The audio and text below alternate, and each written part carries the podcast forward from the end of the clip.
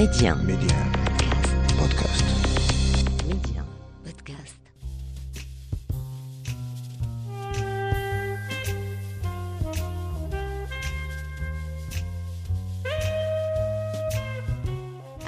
Série d'interviews exclusives, Rencontre avec est un carrefour de dialogue avec des faiseurs, des personnes uniquement habitées par des valeurs comme le savoir-faire, le savoir-être ou encore le mieux vivre ensemble.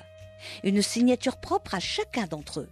Rencontre avec un espace de partage et de dialogue, un lieu où l'on prend le temps de nourrir la réflexion. Un peu comme si on voulait faire nôtre la maxime du philosophe grec Socrate qui disait disposer de temps est la plus précieuse de toutes les richesses du monde. Et dans le tumulte de la vie quotidienne, cette pause fait du bien. Je suis Saïda Mousdak et je vous invite à écouter ce que d'autres ont à nous dire. Est-ce que c'est important de raconter? Est-ce que c'est essentiel pour moi? Est-ce que ça mérite que je me donne pour faire un film C'est tellement compliqué de faire un film que j'essaie vraiment de me lancer quand je sais que la chose est essentielle pour moi et que le désir va durer un certain nombre d'années. C'est pas une histoire que je vais raconter aujourd'hui, puis demain je change d'avis. Il faut que ce soit tellement fort que si je mets trois ans pour faire le film, ben, j'en aurais toujours envie. Rarement, j'ai abandonné. D'ailleurs, j'en ai des fois un peu bavé, parce que des fois c'est cinq ans, et cinq ans, c'est vrai, pour vivre aussi, c'est quand même compliqué. Ouais, ouais. Mais, mais, mais après, une telle satisfaction de dire, ben, j'ai fait exister un film qui ne devrait pas exister logiquement, avec un peu de détermination, avec un peu d'énergie, avec, euh, avec euh, de l'aide aussi parfois. Ben, on le fait exister, c'est génial. Le moins qu'on puisse dire est que Smaël Ferrouri est un homme libre. Le réalisateur du Grand Voyage et des Hommes libres vit et travaille en parfaite connexion avec le monde et les autres. Les acteurs, réalisateurs, techniciens avec qui il a l'habitude de travailler sont avant toute chose des amis d'hier, d'aujourd'hui et de demain. Comment être étonné alors que les messages de ces films soient toujours universels? La main tendue qui peut changer le cours d'une vie, comme dans son dernier long métrage sorti ces jours-ci en France et au Maroc, Mika, presque entièrement financé par le Maroc, le dialogue des cultures, mais aussi le dialogue intergénérationnel et la perception du fait religieux, comme dans son superbe road movie Le Grand Voyage, avec Nicolas Casalet et le magnifique Mohamed Njid, film qui a obtenu le Lion d'Or à Venise, ou encore une part, disons, occultée de l'histoire de France dans Les Hommes libres, où le recteur de la mosquée de Paris, Khadour Ben Rabrit, sous l'occupation en 1942, est soupçonné par les nazis d'aider la résistance française en cachant des juifs. Les Hommes libres, film mémoriel qui note et prouve la part prise par des Maghrébins entrés dans la résistance pour sauver les juifs et d'autres résistants. Et comme vous allez le voir, la transmission la solidarité ou simplement le lien avec l'autre sont des valeurs essentielles chez Smaël Ferrouri, cet autodidacte très attaché à ce qu'il y a de plus universel chez l'homme. C'est l'autre qui me permet d'exprimer ce que j'ai à dire. C'est un peu l'esprit de mes films. hein. C'est avec l'autre que qu'on existe et qu'on peut, qu'on peut échanger. On n'échange pas tout seul. euh, sans l'autre, on n'est rien. C'est l'autre qui fait qu'on existe. Vous, travaillez, euh, c'est une petite famille que vous avez créée autour de vous. euh, vous, créez des liens, parce que c'est obligé pour Mm, que vous mm. puissiez travailler. Vous créez des liens et, et- et des liens forts, comme avec votre, votre petit héros euh, Mm, de votre dernier film. Voilà, vous avez toujours rêvé de travailler avec euh, Sabrina Ouazani. Ben, elle participe au film. Et, et comment Mm, mm, mm. C'est la fameuse main tendue. Vous, vous aimez créer des liens véritables avec les gens pour pouvoir les intégrer dans une histoire. C'est ça, c'est ça. Je- je- J'essaie de, me connecter totalement avec les gens. C'est-à-dire quand je travaille avec quelqu'un, par exemple pour euh, Zachary Ayman, qui est le petit, le petit acteur qui joue euh, le personnage de Mika, euh, c'est quelqu'un avec qui j'ai travaillé, qui est maintenant euh, avec le cinéma et que j'ai amené donc au cinéma et avec qui je garde des liens depuis maintenant un an et demi, deux ans qu'on a fait le film. On se parle tous les jours. C'est-à-dire moi je suis pas quelqu'un qui utilise des gens, je suis plus quelqu'un qui qui suit les gens, qui reste avec eux. Par exemple, vous avez vu le grand voyage, Nicolas Casalet, on, est super amis, on se parle tout le temps, j'ai souvent de ses nouvelles, il donne souvent de mes nouvelles. Je garde des liens avec les gens, pour moi, un film, c'est pas juste un moment, c'est, on, crée une histoire, on crée un lien et, et qui dure, et voilà, pourquoi pas un jour j'aimerais bien retravailler avec eux, avec l'un d'entre eux. Mais le lien est essentiel pour moi, hein, parce que euh, quand on met en scène, pour moi, j'essaie d'être vraiment très, très, euh, comment dire, connecté à la personne avec qui, à l'acteur avec qui je travaille. Et de ne pas être là comme un robot qui dit fais ci, fais ça, ça m'intéresse pas. Une relation que j'ai besoin d'installer pour, euh, pour travailler et qui perdure après, parce que c'est une vraie relation, une relation d'intérêt. Euh, Parce que vous créez un lien euh, avec une personne, pas un acteur, une personne. Mm, ça. euh, qui fait que euh, vous avez vous avez toujours des choses à vous raconter et à vous dire. Vous prenez plaisir à, à se rencontrer pour prendre un café, à aller au à resto, fait. à voir un film. Tout à- à fait, tout à fait. On qu'est-ce- continue à s'enrichir l'un de l'autre, c'est clair. Qu'est-ce qui fait que euh, vous pensez à une histoire? Euh, Comment elle vous vient? Comment vous l'écrivez? Sur la base de quoi vous l'écrivez? Sur des, choses et des gens que vous avez rencontrés dans votre vie qui vous font penser ah je mets ça dans un coin de ma tête et puis euh, un jour peut-être euh, ça vivra. Comment vous procédez si euh, s'il y a un processus? Non, en fait, tout simplement des choses qui m'ont marqué. Souvent, une chose qui m'a fortement marqué, j'ai envie d'en faire une histoire. Par exemple, je prends l'exemple de mon premier court-métrage, c'est l'exposé. C'est une histoire assez personnelle, c'est autobiographique. Donc, c'était voilà, une situation que j'avais plus ou moins vécue avec ma maman et, et le- la professeure, enfin la maîtresse, c'était comme ça qu'on l'appelait, à l'école élémentaire. Et, et effectivement, c'est quelque chose qui m'a marqué. Je me dis, je vais en faire une histoire parce que je vais le, transmettre. C'est vraiment une histoire de transmission. Ça, c'est important pour moi. La transmission, c'est un truc qu'on retrouve dans tous mes films. Et effectivement, souvent des choses qui m'ont marqué. Parfois, des choses me marquent, mais euh, ça n'en fait pas un film. Mais un jour, euh, je travaille sur un sujet, et puis d'un coup, je dis, ah bah, ça, ça peut être intégré. Et là, la, la chose qui m'avait marqué revient. Mais j'y pense pas en me disant, je vais en faire un film ou pas. C'est, c'est, c'est des choses qui sont comme ça, des émotions, en fait, tout simplement. Des émotions qui sont en moi, qui sont liées à des, à des, à des choses, et que, voilà, quand j'écris, ben, Elles viennent ou pas? Elles viennent ou pas, exactement. Tout simplement. Quelque chose que vous vivez, vous le mettez dans un coin de votre tête, c'est là. Euh, c'est là. Parfois, vous l'oubliez. oui. Et puis, euh, je me dis toujours, en général, moi, je me dis, je note pas beaucoup de choses, ce qui est peut-être une erreur. hein. Je me dis toujours, si c'est fort, si c'est important, ça reste. Si ça disparaît, c'est que c'est pas important. Je me dis que le cerveau fait une sélection des choses. Après, Ouais. c'est pas forcément vrai ce que je dis, hein, mais c'est comme ça que j'ai, j'ai fonctionné jusqu'à maintenant. Et c'est vrai que, voilà, je prends très, très peu de notes en me disant, ouais, ça, ce serait une bonne, une bonne idée de film. Non, c'est, est-ce que c'est important de raconter? Est-ce que c'est essentiel pour moi? Est-ce que ça, ça mérite que je me donne pour faire un film, c'est tellement compliqué de faire un film que j'essaie vraiment de me lancer quand je sais que la chose est essentielle pour moi et que le désir va durer un certain nombre d'années. C'est pas une histoire que je vais raconter aujourd'hui, puis demain je change d'avis. Il faut que ce soit le- tellement fort que si je mets trois ans pour faire le film, ben, j'en aurai toujours envie. Et, et voilà, c'est- Et c'est généralement le cas. et c'est généralement le cas. Oui. Rarement j'ai abandonné. D'ailleurs, j'en ai des fois un peu bavé parce que des fois c'est cinq ans. Les cinq ans, vous savez, pour vivre aussi, c'est quand même compliqué. Ouais, ouais. Mais, mais, mais après, une telle satisfaction de dire, eh ben, j'ai fait exister un film qui ne devrait pas exister logiquement, avec un peu de détermination, avec un peu d'énergie, avec, euh, avec euh, de l'aide aussi parfois. Ben, on le fait exister, c'est génial. C'est une autre partie de, de votre boulot, euh, chercher les financements, euh, trouver les financements, euh, Mm, mais qui mm, peut mm. prendre beaucoup de temps. Tout à fait, tout à fait. Généralement, c'est les producteurs qui font ça. Mais quand vous êtes sur des films Oui. euh, où euh, vous ne trouvez pas forcément les gens qui veulent se mettre sur, euh, ben, qui veulent collaborer avec vous, eh ben, je fais ce travail-là. Parce qu'une fois qu'il y a le financement, les gens collaborent. Ça a commencé, c'est toujours. Et, et qu'il y a un peu de financement, les gens sont plus intéressés parce qu'ils disent moi qu'il y a la faisabilité, le film est faisable.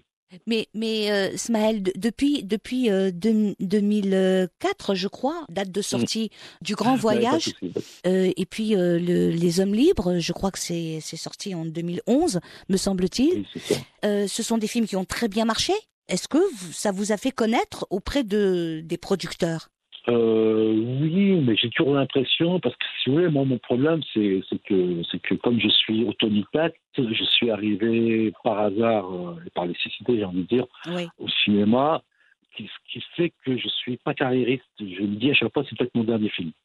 Je me dis, ce qui est important, c'est que je fasse ce que j'ai envie. Et ça, c'est pas terrible pour les producteurs, parce que des fois, ils ont envie qu'on aille dans, voilà, dans telle direction, parce que c'est plus facile à financer, parce que c'est plus dans l'air du temps, etc. Et moi, je suis pas, des fois, je suis à contre-courant du temps. Mais je, en fait, je m'en fous. En fait, je m'en fous, parce que ce qui m'importe, c'est de faire passer ce que j'ai envie de dire, parce que c'est important pour moi de le faire. Et, et puis euh, voilà, c'est ça qui compte pour moi, quoi. C'est de pas c'est dire j'ai la chance de faire du cinéma, je vais pas faire n'importe quoi, je vais faire ce qui m'est important. Donc au moins, voilà, là-dessus, euh, j'essaie d'être cohérent avec mes idées et, mes désirs. Et... Pardon, Smaël, c'est pas vous qui allez frapper aux portes. Bah, des fois, je frappe aux portes, hein, des fois, je frappe aux portes. Mais après, voilà, je frappe aux portes avec ce que j'ai amené. C'est pas oui, on va ranger, puis, puis, puis compromis sur compromis. On peut moment, c'est un film qui est plus qu'un, qui raconte autre chose. Après, j'aime collaborer, mais quand ça reste toujours dans l'esprit de ce que j'ai voulu faire au départ. Je ne veux pas perdre le, pourquoi du film. Ce qui me tient le plus à cœur, c'est ça. Vous marchez à l'émotion de toute façon. C'est pour vous, il, faut, il faut qu'il y ait une, une, une, idée pour tourner un film. Il faut que l'idée euh, marche dans votre tête et, et, fasse son chemin dans votre tête. Et, vous marchez qu'à ça.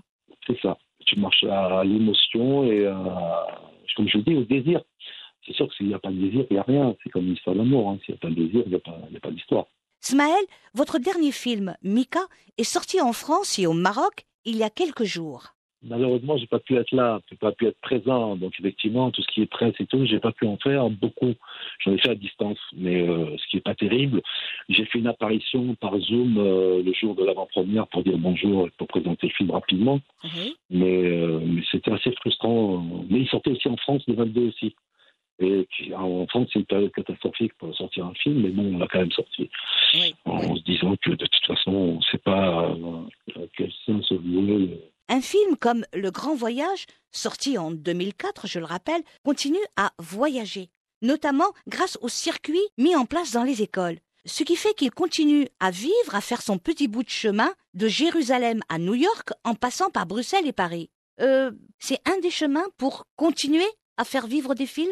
Savez, il est dans le processus de collège cinéma. Oui, oui. Et, euh, ça fait 10 ans, 11 ans qu'il fait ça, et on m'appelle tout le temps. je vais le présenter dans, des, collèges, dans des lycées. Enfin, voilà, ça. Ça s'arrête jamais. Vous vous rendez compte euh, Le film est sorti en 2004 et euh, c'est ah toujours. c'est assez impressionnant, hein, c'est assez étonnant, quoi. C'est super. Non, non, mais c'est. Et il y a un dossier pédagogique qui a été fait sur le grand voyage, sur les hommes libres aussi, et là, il vient d'en faire un sur Mika c'est les professeurs qui s'emparent du, du, film, qui font tout un dossier pédagogique, qui vont ensuite, euh, qui va leur servir à travailler euh, euh, avec les élèves et à transmettre aux autres professeurs. Donc, non, c'est super. Moi, je suis content. Enfin, c'est vrai que sur la longueur, il va tenir. Et, là, il y a plein d'associations qui sont autour du film en France. Oui, parce que. je suis il regroupe plein de thèmes qui intéressent vraiment, encore une fois, qui sont mm. universels. C'est un road movie, c'est un, comment dirais-je, un condensé de, de, de, plein de choses qui intéressent euh, pratiquement mm. euh, le plus de la mm. moitié de la planète. Donc, euh, et, et, pour des jeunes, mais c'est, très formateur. Non, bien sûr, il y a des super débats. Non, non, c'est super là-dessus, je parle plein, c'est génial, je suis content.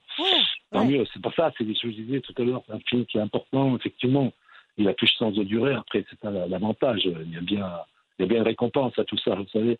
Parce qu'il y a des films un peu, on va dire, on appelle les films, euh, euh, je sais pas comment dire, McDonald's, qu'on mange et qu'on oublie. Oui. Et puis il y a des films, voilà, qu'on déguste et qui durent, et ça, c'est magnifique. Le Grand Voyage, il a été, euh, il a été présenté au, au Festival juif de Seattle. J'ai vu ça. Il a été présenté mm. à Haïfa en Israël, voilà, Jérusalem.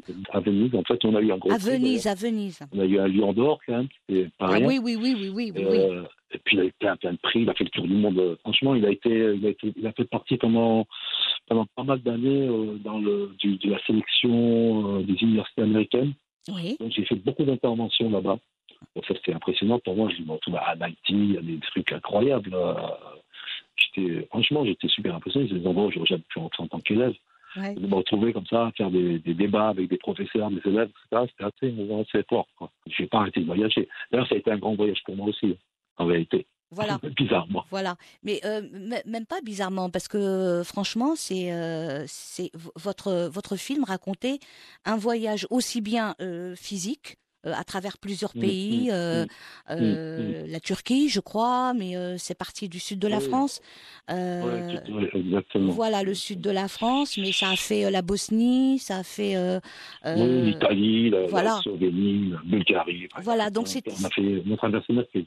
C'était un, un, un, voyage au sens propre, mais aussi au, au sens figuré, c'est-à-dire un voyage parmi plein de thèmes, plein de sujets. Mm, Euh, mm, et, mm. et comme il n'y avait pas de morale, comme il n'y avait pas de ligne de conduite à tenir, euh, ça a permis d'être ouvert à toutes les compréhensions.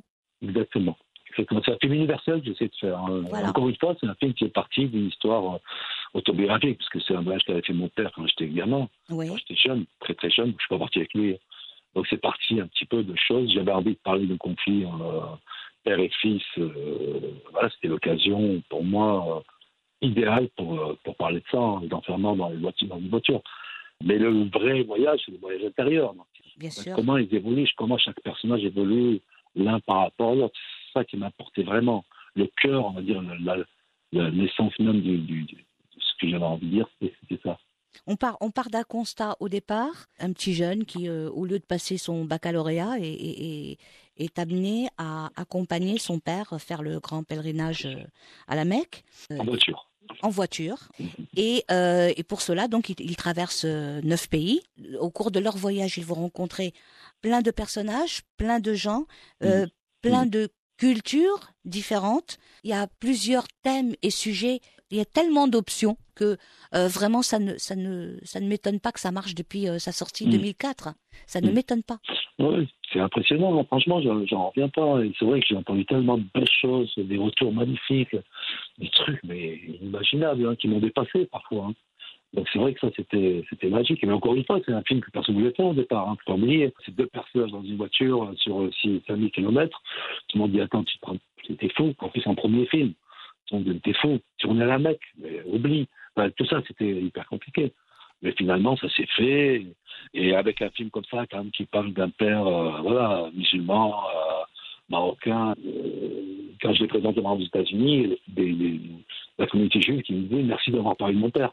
Ça m'a super touché. On dépasse la problématique. Et ça, c'est magnifique. Non, non, mais ça, c'est. Ah, j'ai entendu tellement de très, très belles choses, hein, liées à la mort, liées à plein de choses différentes, hein, parce que bon, le film traite un peu de tous ces sujets-là, quoi. Voilà. Et Les gens s'y retrouvaient, sans parler des, des jeunes maghrébins qui, ils avaient l'impression de voir leur père aussi. hein. C'est assez beau, c'est leur père évidemment, mais euh, ça touche aussi à, à l'approche de la mort. Euh, ce vieux monsieur, peut-être qu'il veut aller à la Mecque parce qu'il sent, euh, il sent que sa dernière heure arrive. Mm, Mais mm, c'est aussi une histoire de dialogue. Comment on peut dialoguer avec son père ou avec ses enfants Comment il peut y avoir un dialogue dans la famille alors que les rôles sont très répartis? Vraiment des, des cultures aussi, puisque le père Bien et le sûr. fils n'ont pas vraiment forcément la culture. Le fils est né en France, donc il y a déjà un, fossé entre les deux qui, qui est énorme, puisqu'ils ne parlent pas la même langue pratiquement, même Oui, si le fils comprend et qu'il répond en français. oui. C'est, vraiment, moi, ça, au fond de ça, oui, il y a des cultures, bien sûr. hein. Ouais. Et puis surtout, c'est comment un père qui ne connaît pas son fils va, va le découvrir, et comment un fils qui ne connaît pas son père, comment ils vont découvrir l'un et l'autre, quoi. Et comment ils vont évoluer l'un vers l'autre.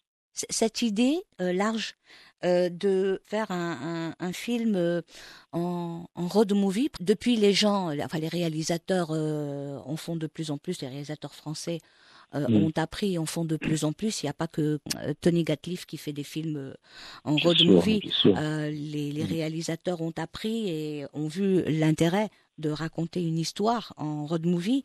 Euh, mais ce, qui, ce, qui, ce que j'ai trouvé de, de très intéressant, c'est aussi c'est euh, cette cette espèce de euh, comment dire de, de cartographie, vraiment une cartographie large de de toutes les je n'aime pas le mot de toutes les problématiques euh, que ça crée, Mm. mais aussi une, une cartographie des, des problématiques bien plus larges que ça, euh, en ce qui concerne euh, la vie, la mort, les envies, euh, les passions. Mm. et c'est rare de trouver un film qui regroupe ce genre de messages, qui, qui sont Mm, universels. J'étais content hein, que ça se passe comme ça. et- mais, euh, mais effectivement, ouais, c'est un film universel, hein, c'est ce que je ressens. hein, parce que bizarrement, je l'ai fait il y a quand même bientôt 16 ans. hein, et il ne vieillit pas, les choses que les gens, ce que les gens me disent. Le film ne vieillit pas, donc ça c'est magnifique. Qu'est-ce qu'on peut faire comme compliment, comme plus beau compliment au réalisateur que celui-là? C'est Exactement. c'est magnifique. Euh, Smaël, les, les hommes libres, quelle a été l'idée de départ? Est-ce que l'idée de Mhm. départ, c'était cette, cette caution euh, historique du fameux recteur de la mosquée de Mhm. Paris dans les années 40. Ce- type tellement extraordinaire qui a vécu mille vies. hein. Voilà, c'est impressionnant. C'est impressionnant. Il était euh, marocain mais en même temps algérien. euh, Oui, c'est un grand monsieur, c'est un grand monsieur qui était Ouais. en fait voilà, humain. hein. Il était humain, il était universel en lui-même déjà. Oui, qu'il était très ouvert sur les autres, très voilà. Il avait cette qualité de d'homme euh, de culture, d'homme euh, spirituel, d'homme euh, voilà humain. Enfin, il avait tout quoi. vous vous êtes basé sur euh, l'enquête de Benjamin Stora? Non, non, en fait, Benjamin Sora, je suis allé chercher après. Ça, c'est une deuxième phase. En fait, la première phase, c'est en fait, j'ai lu un article de quelques lignes dans le Nouvel Observateur Oui, qui résumait cette histoire. Euh, le recteur de la mosquée de Paris, en 42, avait voilà, sauvé des Juifs dans les années 40. Puis, voilà, il y avait euh, cette histoire de, de résistants euh, du Maghreb, euh, majoritairement algériens, mais marocains aussi, et puis tunisiens certains. Je trouve ça. Et puis je me dis, attends, c'est pas possible. J'ai, moi qui ai fait toutes mes études en France, on m'a jamais parlé d'une population maghrébine en France dans les années 40. C'était Là, occu- tout, est- tout le monde est arrivé en 60. c'était occulté. C'était occulté. Mm. Exactement. Et là, j'ai commencé mon enquête et j'ai commencé à découvrir des, des choses assez incroyables. Puis ensuite, je suis allé voir Benjamin Stora, qui m'a aidé parce que lui, il a écrit 30 euh, quelques livres sur l'Afrique du Nord. Oui, Donc, et là, je découvre des histoires impressionnantes et je dis, waouh, je dis, bon, on va faire un film. Donc, ma productrice, hyper emballée, avec mon producteur, il était à fond. Donc, on a, et puis on a monté le film et là, je l'ai écrit, j'ai écrit le scénario. euh, c'est un sujet sensible, c'était pas simple, il fallait pas dire n'importe quoi, vu que c'était un sujet complètement inconnu, Oui. complètement occulté, comme vous avez dit. Donc, il fallait en faire quelque chose de, de très sérieux. Donc, c'est devenu, devenu, au début, je voulais en faire un puis c'est devenu un travail de mémoire, en fait oui, oui. c'était euh, voilà, une façon d'inscrire ça dans, notre époque. C'est tout à fait ça. C'est tout à fait ça. Parce que comme vous l'avez si bien dit tout à l'heure, l'immigration en France, ça n'a pas commencé euh, dans les années 60. C'est ça. C'est ce qu'on nous a fait croire, mais c'est pas du tout ça, Ouais, complètement. ouais, ouais. Ça a démarré bien, bien, bien plus tôt. Et donc là, je découvre des images, euh, voilà, de ah, la mosquée de Paris qui m'a que bah, a été construite en, en 1926, euh, les travaux ont commencé avant.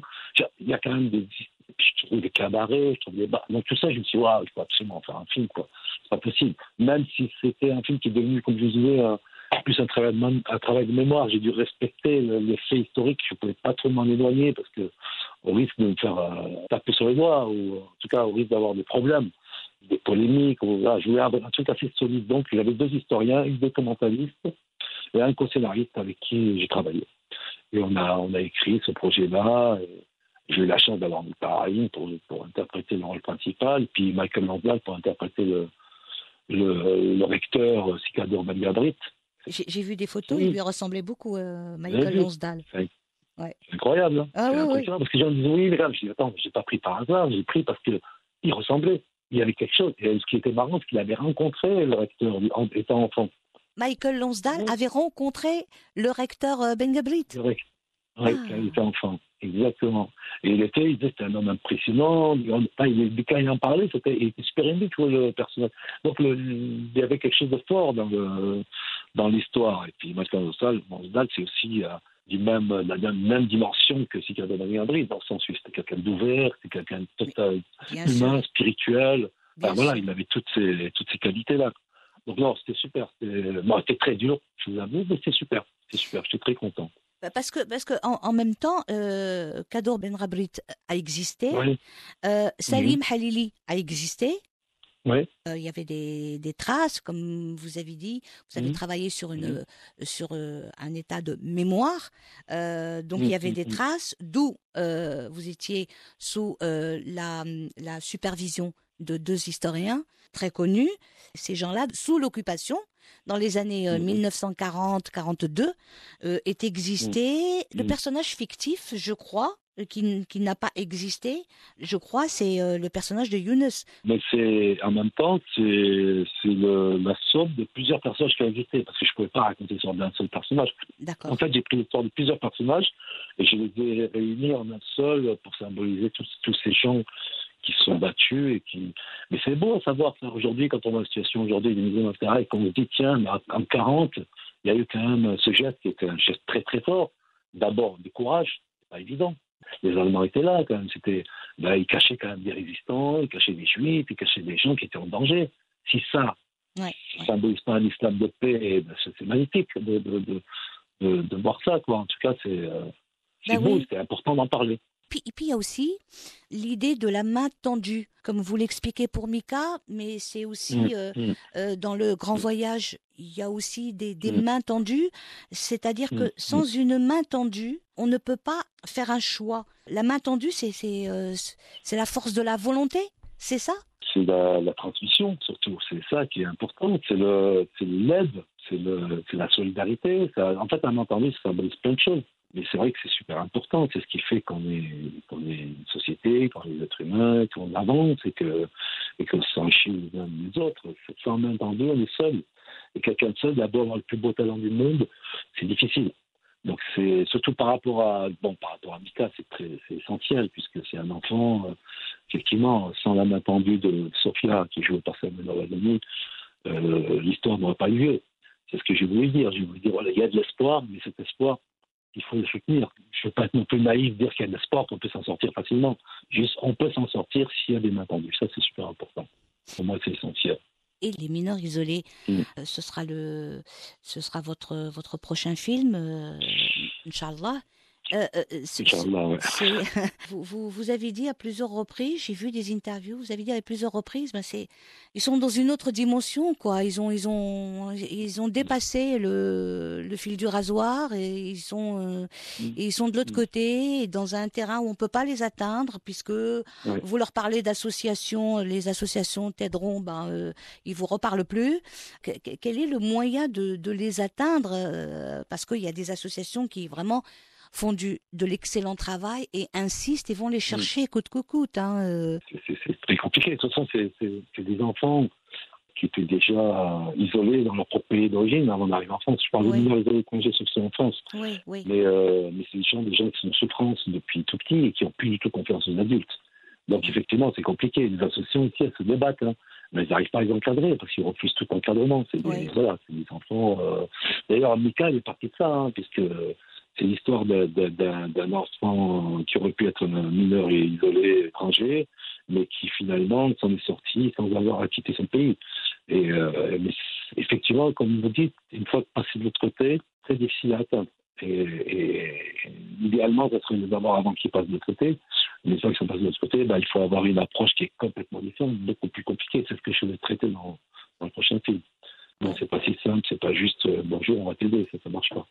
Donc c'est une autre approche, c'est voilà, c'est des enfants qui sont dangereux pour les autres, qui sont dangereux pour eux-mêmes aussi. C'est très compliqué comme, euh, comme situation. Et puis c'est des enfants, c'est des mineurs. On parle d'enfants de 12, 13, voire même 10 ans, hein, et qui viennent, euh, bon, beaucoup de Maroc, d'Algérie, pas mal aussi, Oui. mais aussi euh, de, de Roumanie, d'Afghanistan. De... C'est pas juste lié au Maroc spécifiquement. Bien sûr. Ça arrive vraiment de plusieurs pays. où ils sont déjà dans une situation difficile, où ils sont prêts à mourir pour, pour aller à ailleurs avec le rêve d'une autre vie euh, qu'ils n'arrivent pas toujours à, à atteindre. Mais en tout cas, voilà, c'est des, gens qui sont déjà détruits. Quoi. Donc reconstruire, c'est pas simple, mais il y en a qui, qui savent le faire. Et c'est ça qui est intéressant, c'est de commencer à se pense- se pencher sur ces cas-là. Il y, en a qui arrivent à, à- à trouver une main tendue. la bonne main tendue Ouais, et, ouais. Et, et puis surtout avec la, la bonne méthode parce qu'il y a des mains tendues qui refusent totalement. Effectivement, comme, comme vous disiez, il y a des associations qui veulent les aider, mais ils s'en échappent, ils, ils, ils- ils fuient ça. C'est- terrible, hein, c'est terrible.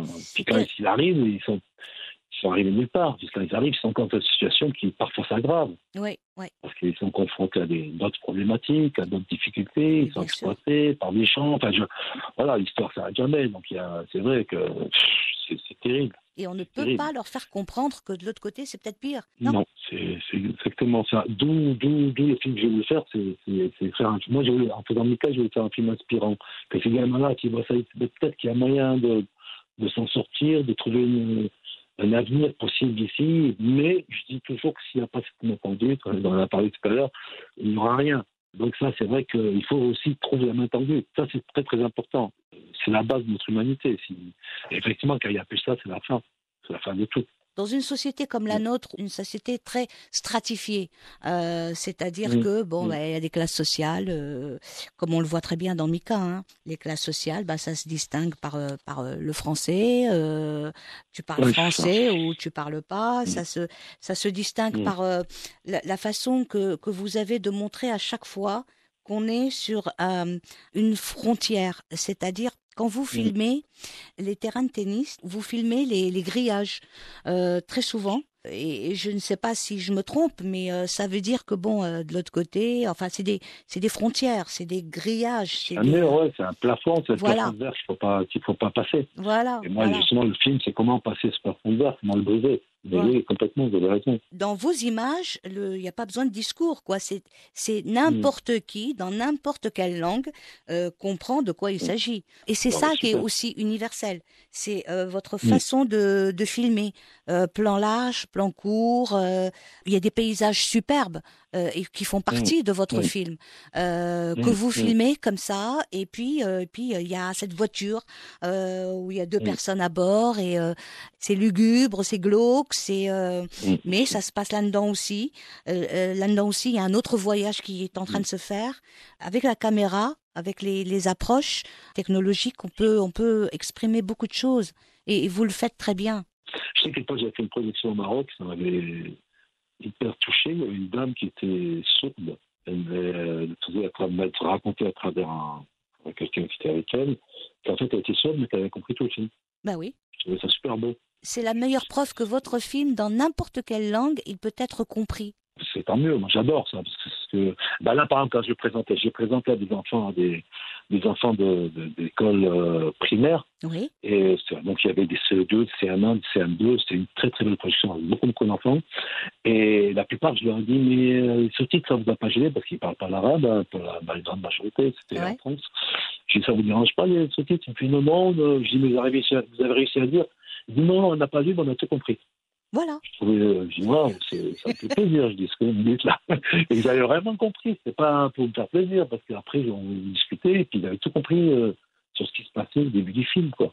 Vos films sont universels. Ben, merci, ça me fait plaisir. Ils sont Bah, universels.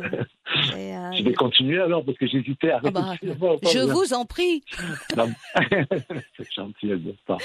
Je vous en prie. C'est vrai que c'est tellement difficile parfois que ouais, on se pose des questions, mais Vous posez pas des questions, laissez-vous euh, Mm. euh, prendre par, Ah, par vos hein. émotions et euh, vous avez Ben, des merci. choses à nous montrer. Euh, vous pointez le doigt sur des choses qui intéressent euh, beaucoup, beaucoup, beaucoup de gens d'une manière euh, qui est absolument euh, divine, c'est-à-dire que vous n'êtes pas moralisateur, vous n'êtes pas... non, euh, voilà, vous pointez pourtant, vous pointez le doigt sur des choses très euh, très intéressantes et très extraordinaires. C'est des choses que que, que l'on vit, que l'on pense euh, tout bas. Oui, Euh, euh, importante pour tous, en fait. Importante pour tous. sais, en tout cas. Mm. exactement. Donc, euh, quand vous avez des, des petits moments de, de doute, euh, Mm. rappelez-vous bien de, de tous ceux qui vous ont dit, aussi bien les enfants qui ne parlent pas un mot d'arabe, que Mm, la vieille dame qui est sourde euh, et qui vous dit, j'ai tout compris. Mais oui. Non, c'est sûr, vous avez raison. Non, non, mais c'est ça qui me tient, hein, parce que c'est vrai que voilà, c'est important, bien sûr. Alors, C'est ce qui fait que je continue à faire avec ma méthode, même si elle ne rapporte pas grand-chose en termes de, de, de- on va dire de matériel, mais elle me rapporte énormément en termes de, de richesse intérieure. Mais, euh, mais c'est ça, c'est cette richesse-là qui est importante. Ces films existent, ces films restent. Et puis je le vois de vivant déjà. je le vois. Bah. Euh, voilà, quand on fait, il y a des films qui s'oublient, malheureusement, et puis quand on a un film qui reste, ben, franchement, ça fait plaisir. On se dit, des, voilà, des- ça, des c'est films qui restent, qui restent et qui, euh, depuis c'est super. 2004, pour euh, le Grand Voyage, c'est incroyable et qui vit Mm. perpétuellement Mm. euh, grâce aux écoles. et mais c'est merveilleux. Magnifique. Mm. Ah oui. C'est super. Et puis euh, moi, franchement, j'ai adoré Les Hommes libres, vraiment.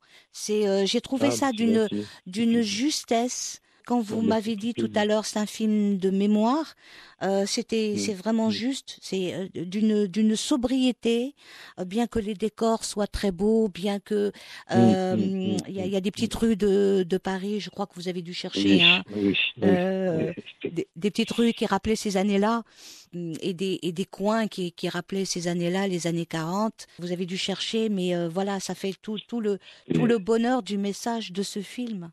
Il y a eu un gros travail de décor, puisque je ne sais pas si vous le savez, mais la mosquée a été faite euh, au Maroc. Et j'ai tourné à Rabat. Je ne le savais pas. Alors racontez-moi. Ah oui, eh ben, quand je la montre, quand, quand les gens, même dans le 6e arrondissement, à côté de la mosquée de Paris, quand je leur dis ça, c'est pas la mosquée de Paris, hein. tourné au Maroc. Ils disent non, Donc, ça, ça marche bien. Non, ça c'était parce que j'ai pas eu l'autorisation pour tourner à la mosquée de Paris, pour des raisons que je ne comprends pas, je ne veux plus comprendre. Ouais. Mais il a fallu que je trouve une, une solution, quoi. Et la solution, c'est que je trouvais un vieux palais euh, à Rabat, Oui. abandonné, voilà, qui, qui était plus, plus utilisable, et sur lequel il y avait un peu la même architecture. Donc il y avait un gros travail de déco, tout ça, pour le, pour le mettre en place, mais, mais tout ça, ça a été tourné au Maroc. Les gens ne voient pas, hein. je vous Ah assurer, dans, le, dans, dans le quartier de la mosquée de Paris, euh, les gens regardaient ça, je fais une projection, vous savez que ça c'est pas la mosquée. Ah bon Alors qu'ils la connaissent, ils y vont souvent, enfin, c'est des gens, bon, pas forcément, euh, qui vont pas pour prier, qui vont prendre le thé, etc. Oui. C'est pas- un petit, alors là, euh. Et puis après, bon, il revoit le film, peut-être qu'il regarde plus, plus dans le détail. Et on le voit dans les détails. Mais c'est vrai que sinon, l'idée, c'est que retrouver la même atmosphère, la même âme que la mosquée de Paris, ça, c'est super. Donc il y a un gros travail d'écho, comme vous disiez tout à l'heure, qui, est- qui essentiel en tout cas. Magnifique. Et, et j'ai vu quelque part que euh, dans, le, dans le grand voyage, il y a quelques images qui ont été tournées euh, à la Mecque, mais sinon le reste a été tourné au Maroc. Voilà, c'est ça. À Rabat aussi, par hasard, c'était c'est vrai que je trouvais un espace idéal à Rabat. Oui. Mais oui, oui, il y a quelques. Bah, en gros, les acteurs ne sont jamais allés à la Mecque. Ça, c'est la petite. euh, Mhm. le petit, le truc. Mais tout ça, ça a été, voilà, c'est une partie. Le chant a été tourné à la, à la Mecque et le contre-chant au Maroc six mois plus tard. Et la chance, c'est d'avoir la même lumière, d'avoir pu euh, organiser. Là, ça a été du détail vraiment organiser tout ça, mais, mais ça marchait bien. J'étais content. De- Nicolas Casalet, d'ailleurs, euh, j'ai vu dans, dans une petite vidéo, euh, euh, il il a fait un film sur toujours sur la Mecque, mais après. Oui, bah, c'est pas sur la Mecque, c'est un film qui s'appelle Saint-Jacques-la-Mecque. En fait, c'est un film sur un pèlerinage de Saint-Jacques de de Compostelle. Compostelle, À d'accord. pied, voilà, comme ça se fait ici, à pied. Ouais. Il a appelé ça Jacques Lamec, et c'était marrant, il se retrouve là-dessus juste après. Mais c'est drôle, hein, c'est drôle. Il me dit, te rends compte, je vais tourner ça. Bon, ça n'a rien à voir. hein. Je crois que c'est Nicole Garcia qui a fait le film, je ne sais plus. Ça, je m'étonnerait pas que ce soit Nicole Garcia, Mm, parce mm, mm, elle, elle va dans ce genre de, de profondeur-là.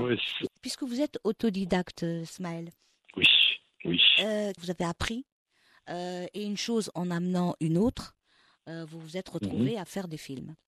D'abord des cours, et puis Mhm. des, des, des longs métrages après, et vous avez toujours, Mhm. comme je dirais si bien, gardé la main. C'est-à-dire que vous faites vos, vous écrivez vos histoires, vous faites vos films sur des sujets qui, euh, qui intéressent euh, beaucoup, beaucoup de gens. Qu'est-ce qui vous a amené au cinéma? Alors, dans une, dans, toujours dans une interview, vous avez dit c'est ma mère. Oui, c'est vrai. C'est vrai, c'est ma mère. C'est ma mère euh, qui est jamais allée au cinéma, hein, d'ailleurs. c'est ça qui est marrant.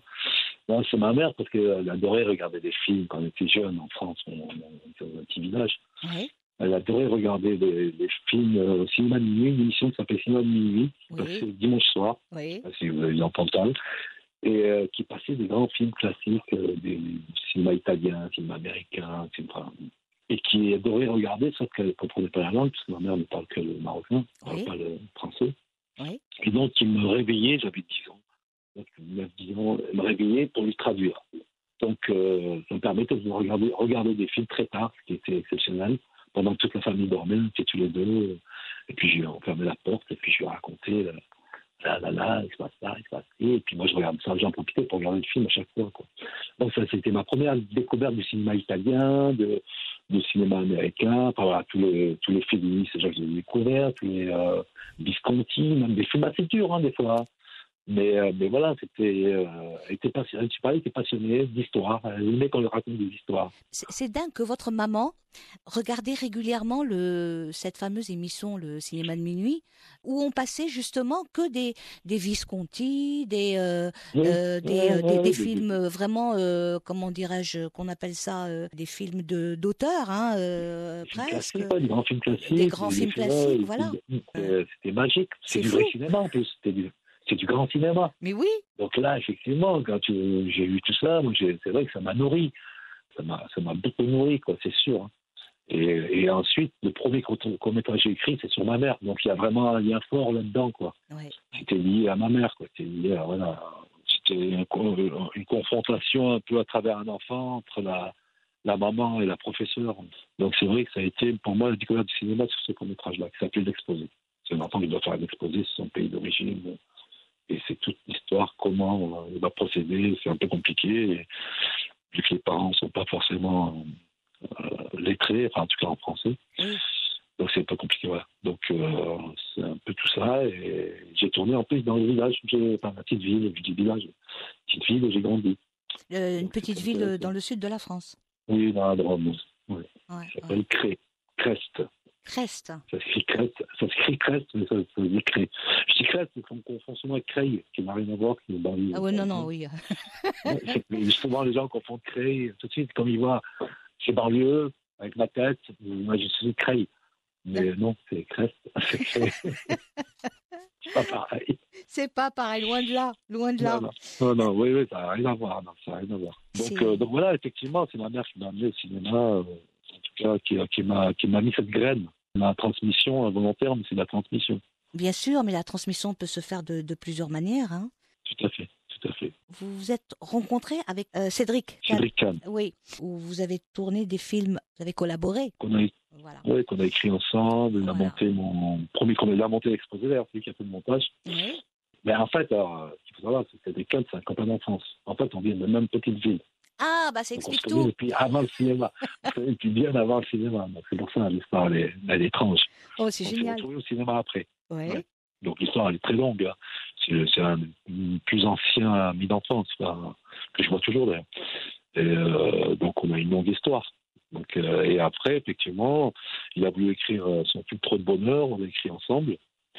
Euh, d'ailleurs, dans une maison dans l'île de Ré, qu'on nous avait prêtée. Mhm. C'était par Nicole Garcia. Donc on revient sur Nicole Garcia, évidemment. Voilà. Et, euh, et on a écrit ça, et donc le film a été super. Et puis, euh, moi, j'avais tourné déjà mon court-métrage avant ça, et il avait fait le montage. Et ensuite, j'ai fait L'inconnu, donc le, le film, euh, un moyen-métrage avec euh, Catherine Deneuve, Mhm. qu'il a monté aussi. Ensuite, j'ai écrit, un autre film. Enfin, voilà, on a fait plusieurs trucs ensemble. euh, on a travaillé pas mal ensemble, parce qu'on s'entendait super bien, parce qu'on se connaissait suffisamment pour, Les pour aller potes. vite dans le travail. Les potes, euh, vous, pour aller vous, dans- vous travaillez avec Voilà. des potes. c'est ça, Ben, c'est exactement ça. Donc maintenant, on ne travaille pas ensemble, mais on se voit toujours pour boire des cafés, pour parler de cinéma, pour parler de film. Voilà, a- Voilà. voilà c'est un pote, c'est ça, c'est ça. Donc c'est plus euh, un pote qu'un collaborateur. Voilà, de, de temps en temps, vous collaborez ensemble euh, si euh, vous avez un projet Voilà, en commun. Mais sinon, vous continuez Voilà, à vous ça. voir et à prendre des cafés ensemble. et Exactement. voilà. Exactement. D'ailleurs, il est acteur, il se peut que j'ai pas joué dans un film. Parce que maintenant, il joue. Enfin, il est réalisateur toujours, mais, mais il joue beaucoup. Tiens, à propos de, de, de ça, je, je voulais vous le dire. Dans un extrait de Mika, euh, j'ai vu Oui. que vous, vous preniez un malin plaisir à faire comme, euh, comme certains euh, grands réalisateurs. Hitchcock pour ne pas le nommer, vous passez Oui, dans le film.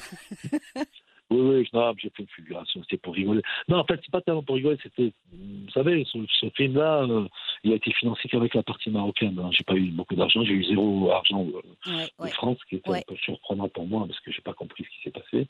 Peu importe. Et ce qui fait qu'on a fait avec très peu d'argent. Et, et moi, j'ai fait jouer toute l'équipe parce que j'avais pas toujours prendre des gens et payer. Donc des fois, je faisais, quand c'était possible, je mettais quelqu'un de l'équipe, donc ou en figuration ou en. Et quand on a dû tourner cette scène-là où c'était le premier gars qui a appelé euh, Mika Oui. pour, euh, pour lui acheter un sac en plastique. Euh, j'ai regardé, tout le monde avait joué dans le film. Et j'étais le seul à avoir fait, puis je me disais, comme il appelle, c'est le premier qui l'appelle symboliquement, ça va être marrant de le faire. Donc je l'ai fait, mais c'est pas. Non, non, c'est une figuration. Vous devriez retenir l'idée. C'est vrai? Ah Ah oui, ben, C'est gentil, ça. ah bah oui, vous devriez retenir l'idée parce que naturel comme vous êtes, naturel comme vous êtes justement. Hitchcock, il n'était pas naturel quand il passait dans ses films. Oui, mais c'est un signature. Oui, signature. Moi, mais c'est bon. vrai que j'ai jamais fait dans d'autres films. hein. C'est la première fois que je le fais. Bah, euh, retenez l'idée. Je- je vous Bah, jure, écoutez, je vous note, Je, je note, te plaît. non, non, mais franchement, on sera après. Je, voilà, sur- j'avoue, hein, j'ai, j'ai- il y a très très longtemps, on m'avait proposé de jouer dans un court métrage. Oui, Je l'avais fait pour le. c'est un copain en télé, il m'a dit, tiens, machin, nanana, nanana. Donc j'ai dit, ok, je le fais, j'ai fait une scène. Bon, ça, ça va, je suis pas. Je peux, je peux le faire. Après, voilà, je sais pas si c'est ma vocation, si, si- si- si c'est intéressant que je le fasse ou pas, mais, mais en tout cas, voilà, je, je l'ai fait. Si ça passe bien là, c'est une figuration. Après, je sais pas si, je suis capable de tenir un rôle, pas un personnage, vous voyez ce que je veux dire. Ça dépend. Mais, euh, Ça oui, dépend. ça dépend, on sait pas. Voilà. Ça dépend avec qui on est, ça dépend. Exact. Puisque vous avez l'habitude de travailler avec des potes. Ouais, moi, je travaille avec des non-acteurs euh, souvent. Oui. pas forcément des potes, mais des non-acteurs. Et Ouais. c'est vrai que j'entretiens une relation qui fait qu'ils deviennent bons parce qu'ils me font confiance et moi je leur fais confiance et il y a un truc qui se passe. Voilà. Mais euh, bah, Zacharia, par exemple, c'est la première fois qu'ils se retrouvés sur un plateau de cinéma. Ouais. Ils ne connaissaient pas le cinéma avant qu'on se rencontre. Et il est, il est super bien, donc il est terrible, il est, il top. Quoi. Et, et- et vous lui avez demandé de, de- de jouer son propre rôle, quoi. Enfin, ce qui, ce qui, ce qui- voilà. Presque, ouais, presque, Ouais. parce que c'est pas vraiment son parole, mais en tout cas, il le comprend. Ce qui était important, c'est qu'il le comprenait. Parce que lui-même, il n'est pas issu d'une famille, ouais, une famille, une famille modeste, il est issu d'une famille modeste, donc euh, il se retrouve à, ouais, son père travaille euh, au club de tennis, et il se retrouve à jouer petit comme ça, parce que son père l'a mis au boulot. Et, et voilà, il, il est joueur, donc voilà, il avait, il avait pas mal d'éléments du personnage. Donc j'ai passé beaucoup de temps avec lui, hein, avant qu'on tourne, il me par- à parler, même des fois à rien dire, juste à, manger des glaces, à marcher. Tout ça, c'était pour moi pour l'imprégner. Et puis après, au bout d'un moment, on, était complètement connectés. Et, et là, pour jouer, c'était super. Il vous a joué Des confiance. trucs incroyables. Voilà. Oui, complètement. Mm. Oui, complètement. Totale confiance. hein. Puis j'ai fait en sorte qu'on qu'on le perturbe pas, qu'on lui parle pas, tout le monde ne parle pas. Donc c'est vrai que j'ai un peu, un peu euh, cloisonné. Ouais. Alors, voilà, j'ai fait en sorte de le protéger un peu. Ouais. Autant que j'avais pas fini le film, j'avais pas envie qu'on lui, qu'on lui mette des trucs dans la tête, alors que voilà, je vais garder son état brut. Ben oui, parce que c'est. qu'il commence à se dire euh, je suis acteur, je sais pas quoi, ce qui re- parce que pour un enfant c'est particulier. Oui, oui. On ne pas jouer un enfant comme on fait jouer un acteur. Il y a, il y a une- il y a un angle par lequel il faut passer qui est, qui est pas facile, qui est fragile. Ouais. Et, euh, donc voilà. Mais j'avais l'habitude, j'avais déjà travaillé, vu que mon premier court métrage c'était avec un enfant de 9 ans. Donc ma première expérience cinématographique c'était avec un enfant. Ouais. Plus une vingtaine d'enfants de la classe, parce que ça se passait à l'école. Mais, euh, mais oui, j'ai l'habitude de travailler avec les enfants, donc euh, je sais à peu près comment m'y prendre. Et après, il faut tomber sur le bon enfant. Et là, je suis tombé sur un enfant extraordinaire. Vous, vous avez des enfants, Smaël Oui, Ah. Ils sont grands maintenant. ils sont, ils sont grands maintenant? Mais- Ils vivent leur vie? plus l'âge euh, de. Oui, bah, grand, non, il y, a, il y en a qui est encore à l'école, il y a qui est en, qui est en première, la dernière. Ouais. Mais euh, non, non, ils sont grands. Parce que l'âge de, des mineurs, où c'était une situation un peu voilà, différente, il fallait faire attention. Parce que tout, c'est tout. Alors, c'est ça qui est intéressant, c'est que la, la, la, la petite enfance, c'est là où tout se passe, généralement. hein. Dans la vie, c'est là où on se construit. oui. Regardez, moi, je vous ai expliqué que 10 ans, je regardais les films avec ma mère. C'est ce qui fait aujourd'hui que je suis. Donc, il y a quelque chose qui se passe. Bien Il y a, il y a des graines. Il y a des graines qui entrent en nous et qui font qu'on devient. ce que- ce- Voilà. Hmm? Une psychopédagogue que j'ai rencontrée, qui vivait et exerçait en France pendant très longtemps, est rentrée s'installer au Maroc pour ouvrir une école euh, Montessori. Et elle me disait que pour les enfants, tout se joue entre 3 et 6 ans. C'est vrai? J'ai entendu ça aussi. Ah. Après, moi, je pense que ça continue. Enfin, je ne suis pas connaisseur du tout, je ne suis pas dans le domaine. Mais je pense que ça continue jusqu'à jusqu'à jusqu'à 14, 15, voilà, jusqu'à la petite enfance.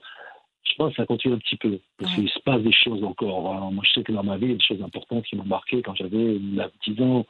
Voilà. Mm. Après, effectivement, elle a totalement raison. Entre 3 et 6, il se passe énormément de choses. Vos enfants, euh, Smaël, ils, ont envie d'être dans ce milieu-là? De travailler dans ce milieu-là?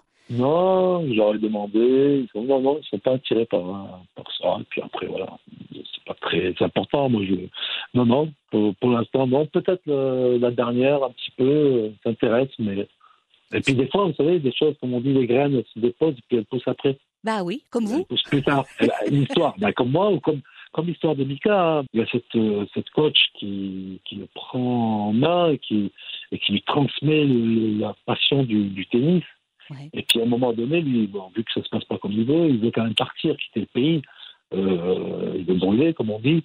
Et le moment où il a la possibilité de partir, il y a cette graine qui a poussé en lui. Et ça, bon, je vais pas raconter le film parce que il y a cette graine qui a poussé en lui qui va faire en sorte que c'est beaucoup plus compliqué que ça. Parce que quand la graine pousse, euh, bah, c'est une force incroyable. Ça donne une, motivation pour, euh, pour faire les choses et réaliser ses rêves. Vous savez, il faut être passionné par euh, ce qu'on fait. C'est ce que je fais. C'est dur, c'est pas facile, mais c'est du plaisir. C'est voilà. Merci beaucoup, Smaël. Je vous remercie infiniment. C'est moi, merci beaucoup. Ben, bon courage et merci pour votre, pour votre invitation. Et je rappelle la sortie de votre dernier film, Smaël Ferrouchi, sorti en France et au Maroc le 22 décembre dernier, Mika, avec l'extraordinaire Zakaria Inen, Sabrina Ouazani et Azrub Kahat.